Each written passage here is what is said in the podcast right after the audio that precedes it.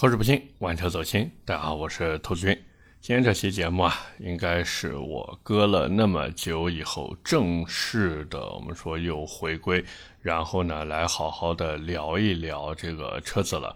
大家呢看到标题啊，应该能发现又是一台小众车。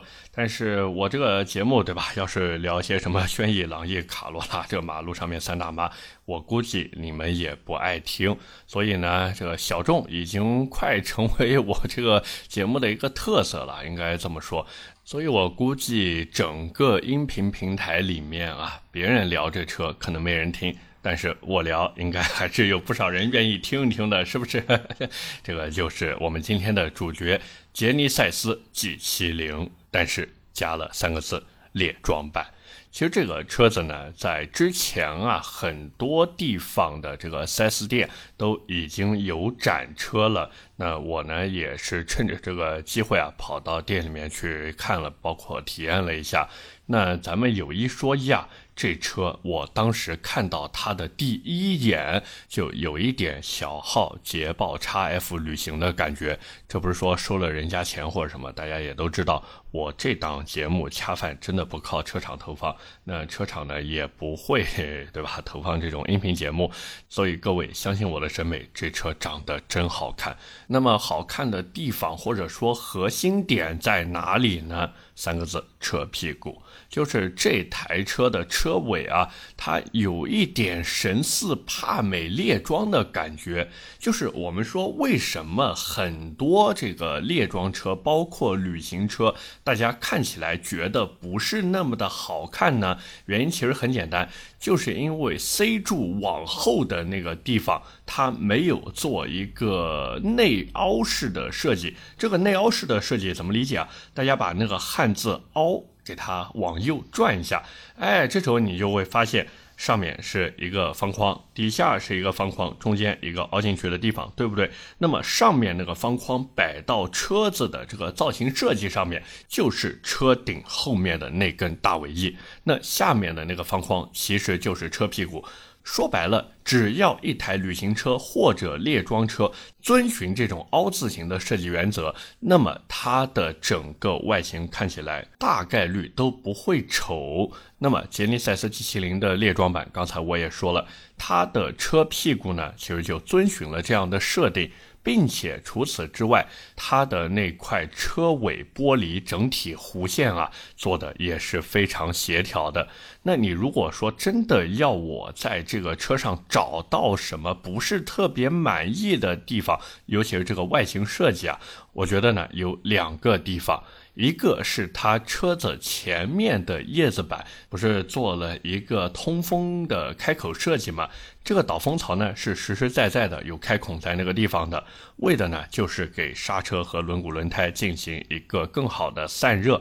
那从我自己的审美角度出发，我是觉得这个导风槽的尺寸完全可以做的再大一些，甚至直接拉到三分之一的长度。就比如做成那种细长型的，都会比现在那么一小块开孔啊，在那边要好看很多。那再一个呢，就是车辆尾箱门上面，它呢为了和这个车辆尾灯啊进行一个衔接，于是就在车辆的这个尾门上面多了四块灯。我的天啊，这四个灯看着就觉得特别特别的奇怪。实际上，它完全可以把这个灯的位置往两侧移，直接贴近这个车门的边缘。甚至就直接把这个去掉也不是不行，可是我不知道他们是怎么想的。包括我以前在停车场节目里面也是无数次吐槽过杰尼赛斯的外形设计，就是他们总是喜欢弄一些画蛇添足的东西在上面，整体啊做的有些用力过猛。但是除了这两点以外，这台车真的好看，真的好看，真的好看。那么除了这些以外呢，其实整体的造型就长得跟 G70 差不多了。所以各位感兴趣的话呢，可以到那个 4S 店里面啊去实际看一下。我是觉得嗯挺惊艳的。那么打开车门进入车内啊，其实这个设计 包括整体的布局啊，就和 G70 的轿车版没有任何的区别了。包括现在很多展车呢，用的都是红黑配色的。那你如果说让我去买的话，我是不会买这个颜色，因为它那个红色的皮面啊，做的特别的土气。而且说到这个内饰的红色包裹，其实现在我不知道大家发现没有。很多买保时捷的客户都已经不愿意去选波尔多红的内饰了，就是经过这么多年啊，很多客户呢对于这种红色内饰已经审美疲劳了。那大家如果真的想买这车的话呢？我觉得还是买黑色内饰就行了，真的足够了，好不好？那么除了这个内饰的颜色以外呢，像什么大面积的皮质包裹呀，十二点三英寸的三 D 仪表盘呀，十点二五英寸的悬浮式的那个车机啊，这些东西呢，反正都有，包括还有什么抬头显示、无线充电、十五个喇叭的音响，这些东西也都没有缺席。那特别是这个座椅啊，它的这个功能还算可以吧？什么电调、通风、加热和驾驶员记忆这些呢，都给你配上了。包括我实际体验下来呢，这个车子就咱们坐在主驾驶的时候啊，只要你的身高不超一米八，那整体的舒适度是完全没有问题的。但是你如果跟我一样一米八几的个子，其实坐进去还是有些挤的，好不好？反正大家可以去试一下。那么后排排座椅呢？我们都知道，很多这种旅行车也好，或者说列装车啊，它的后排座椅放倒呢，一般都是四六放倒，对吧？就是左边一块，然后右边一块啊，只能两块这样放。但是呢，杰尼赛斯 G70 的列装版啊，它的后排座椅放倒直接做了一个四二四分割，什么意思呢？就是你不仅可以把每个座位单独放倒，而且还可以把中间扶手箱那一块的位置啊也单独放倒。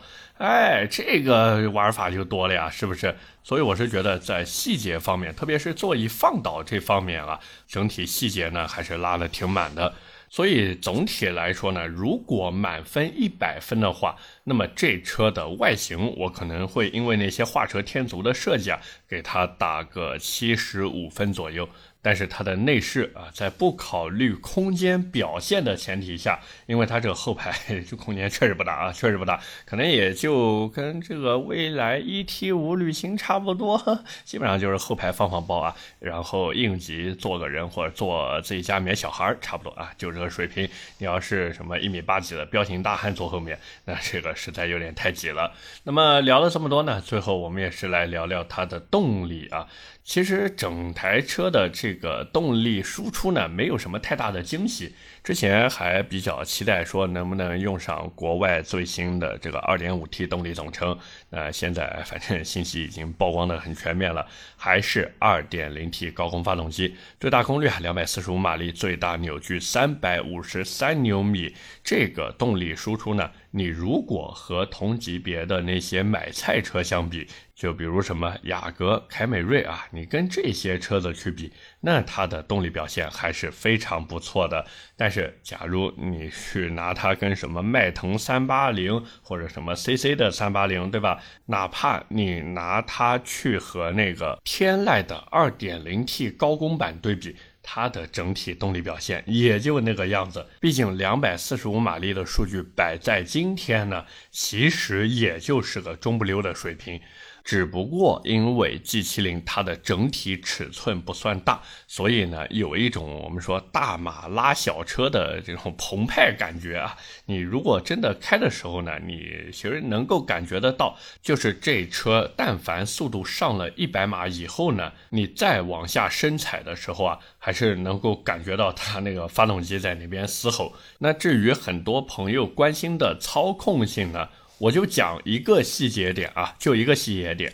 当你打开它的车辆机盖啊，就是它的发动机盖，你把它打开以后呢，就能看到两根银色的防倾杆明晃晃的装在你的眼前。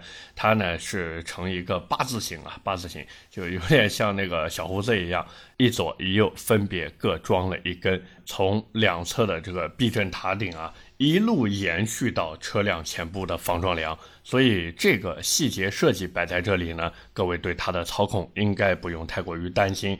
而且别忘了，它还是一个短轴距或者我们说标准轴距的后驱车，这种天生自带的操控优势，就注定了这车开起来的感受不会差。那你假如说还是不满意原厂的操控感受，其实呢问题也不大，因为现在市面上也已经有 G70 专车专用的脚牙避震了，包括呢各位也可以针对它的圈胎和刹车进行一个小小的升级，就比如说这台车它的后轮，我如果没记错的话，和前轮是一样的参数，都是二二五四五十八的。那哪怕你买的是一个高配啊，它用上了十九寸的圈胎，但是这个胎宽还是二二五，只是扁平比变成了零。所以各位如果想升级的话呢，其实我看下来，我觉得完全可以这么来做。就是前轮呢维持二二五四零十九的胎宽不变，因为这样子在过弯的时候呢，整体的这个灵动性会更好一些。只是相对而言，它的这个操控稳定性没有那么强。你如果特别特别，我们说特别特别追求这个稳定性的话，那也可以进行一个加宽，就比如把前轮做到二四五三五十九。只是考虑到它的动力，这个两百四十五马力去拖这个二四五的胎宽，是不是有点费劲啊？所以我觉得前轮真的没有必要加宽啊，就保留二二五四零十九的胎宽不要变就可以了。但是呢，后轮为了提升一些稳定性，个人呢是觉得可以进行一些加宽的，就比如直接把轮胎升级到二五五三五十九的数据，这样做下来呢，不仅整台车看起来会更加的饱满，而且也能提升你，特别是在起步时候的稳定性。让你开的时候呢，更有这种驾驶的乐趣，好不好？那当然啊，避震器还是那句话，避震器呢，你如果想换就换吧，不想换弄一套短弹簧也可以。因为我是觉得这车原厂的这个底盘高度啊，还是有那么一些亚健康状态的，就是不够低，真的不够低。完全可以再往下降一降，比如降到什么一指半或者两指的这个高度，那样整台车会好看更多。那么聊了这么多呢，其实肯定有朋友会想说：“哎呀，兔子，那你觉得我适不适合这台车呢？”哎，这个怎么说呢？因为杰尼赛斯这一次。直接把新款的这个 G70 轿车版来了一手提价，它原来的那个起售价我没记错是二十五万零八百，那新款的 G70 轿车版啊，兄弟们，轿车版起售价就做到了二十六点一八万了。但是，但是兄弟们，转头看这个列装版本的车型起售价，包括后续每一个配置的价格，都和轿车版一模一样。真的，一模一样，所以他直接来了一手教列同价，那你说像不像呢？肯定很像的。包括这个列装版，因为它独特的一个车身造型，我估计真的能吸引到一部分人去选择这款产品。所以，假如你真的喜欢这种列装造型的话，其实这个车子真不错。特别是相比于奔驰那边的 CLA 猎跑版来说，你说花个二十多万去买 C R A 猎跑，你只能换到一台 1.33T 的发动机。但是你来杰尼赛斯这边买一台 G70 的猎装版，你就能得到一台 2.0T 高功率发动机。并且这颗发动机还是纵置的，因为这个车是后驱车，而不是像奔驰的 CLA 那样是个横置前驱的底子。所以无论是谈动力、谈操控，还是说谈整体的造型。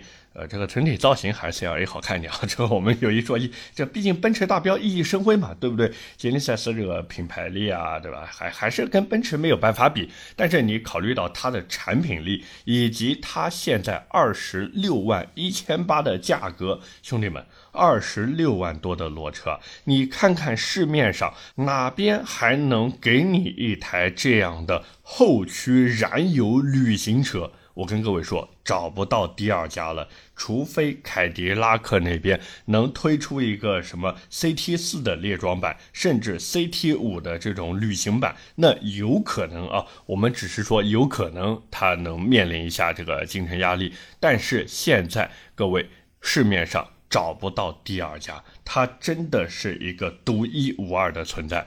所以说到底还是那句话，假如说大家对这车感兴趣的话，我觉得完全可以考虑。你花个三十万左右的价格去买一台这个车回来，我们不说它能给你带来多少的面子，但是它一定能够给你带来更多的用车乐趣，最起码能够让你在坐上车的那一瞬间，不用考虑去哪边充电，也不用考虑去哪边换电。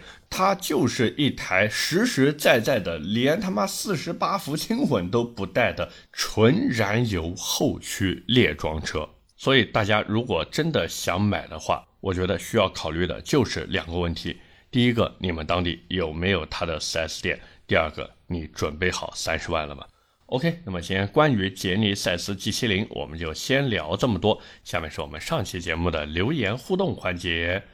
那上期节目呢，其实是啊小掐了一口饭啊，那也是感谢大家的支持。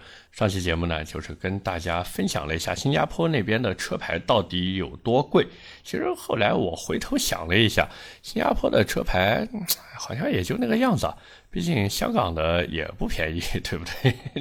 嗯，一张铁皮八十万，香港估计也要大几十万了。现在，反正这个哎，就是掐口小饭，分享一些知识，对吧？分享一些干货。那么回到上期的留言上来说，第一条留言来自 Kingsley 一二八，他说上海摩托车的黄牌护卫照今年最高达到过七十五万，现在大概五十万的样子。这个我记得前几年问的时候，就是上海的护卫摩托车照好像是个四十万。那这两年能涨到这个样子也很正常，毕竟上海那边这种摩托车牌一直都是稀缺资源，那自然也就价格水涨船高。下一条留言来自文三山。他说：“这么来看，新加坡人的生活水平很高嘛，物价估计也不便宜，去不起，去不起。这个新加坡人的生活水平高不高？我一直秉持一个观点，就是只要你的收入够高，你在哪边的生活那水平都挺高的。但是如果你说你不管在哪边，你的收入水平都是在这个当地啊中游甚至中下游的，那也就是吃口饱饭，对不对？所以。”生活过得好不好，还是跟自己这个钱袋子鼓不鼓有很大的关系。真的，兄弟们，真的有很大的关系。就我们哪怕退一万步讲，你花不花是一回事儿，但是你有没有，那就是另外一回事儿了。你的底气完全不一样，对不对？最后一条留言啊，来自代代 R A U L。他说，之前几次去南京都是开车去，但是到了南京呢，车就停酒店了，出去逛全都公交、地铁打车。那这个呢，主要是我在上期节目的后面，我好像 Q 了一下。那其实各位如果真的想来南京玩的话呢？呃，也可以参考这个方案，就是你住在非主城区。什么叫主城区呢？就是城墙以里那个范围啊。你不要住在主城区以里，你就住在稍微偏那么一点点的地方。比如说坐个七八站地铁能到新街口，基本上你住在那个地方，然后呢，那边的酒店都会有免费的停车。那这时候你再出门的话呢，其实坐地铁也好，打车也好，真的就特别特别的方便了。而且更关键的一点是什么？是南京这边现在开车出门实在太特喵的堵了。我就这么跟大家说，如果我每天上班的时候不堵车的话，我记得最快的时候啊，最快一次从我家开到公司的停车场，一共十八公里的距离。我最快一次只用了十七分钟，当然这个堵车嘛，每天堵的我可能四五十分钟才能开到公司，而且哪怕啊，哪怕我们不说这个上班的高峰期啊，就上下班高峰期，我们就说周末啊，周末我从我家开到新街口的德基广场，基本上也就是十来分钟的时间，但是现在。这一旦是什么下午四五点钟出去的时候，呃没个半个小时可能真的开不到。所以大家感受一下吧。南京这边，你如果来玩的话，还是尽量不要开车。就哪怕你开车，你也把车停在酒店的停车场，然后选择公共交通出行。整体不管说是体验也好，还是花费也罢，都会更划算一些，好不好？OK，那么以上就是我们今天这期节目的全部内容了，也是感谢各位的收听和陪伴。我的节目会在每周一和每周四更新，点赞、评论、转发是对我支持。那当然，大家也不要忘记投一投月票啊，这对于我来说还是很重要的。那各位如果还有什么想听的车或者想聊的话题，也欢迎在节目下方评论区留言。我是兔子，我们下期节目接着聊，拜了个拜。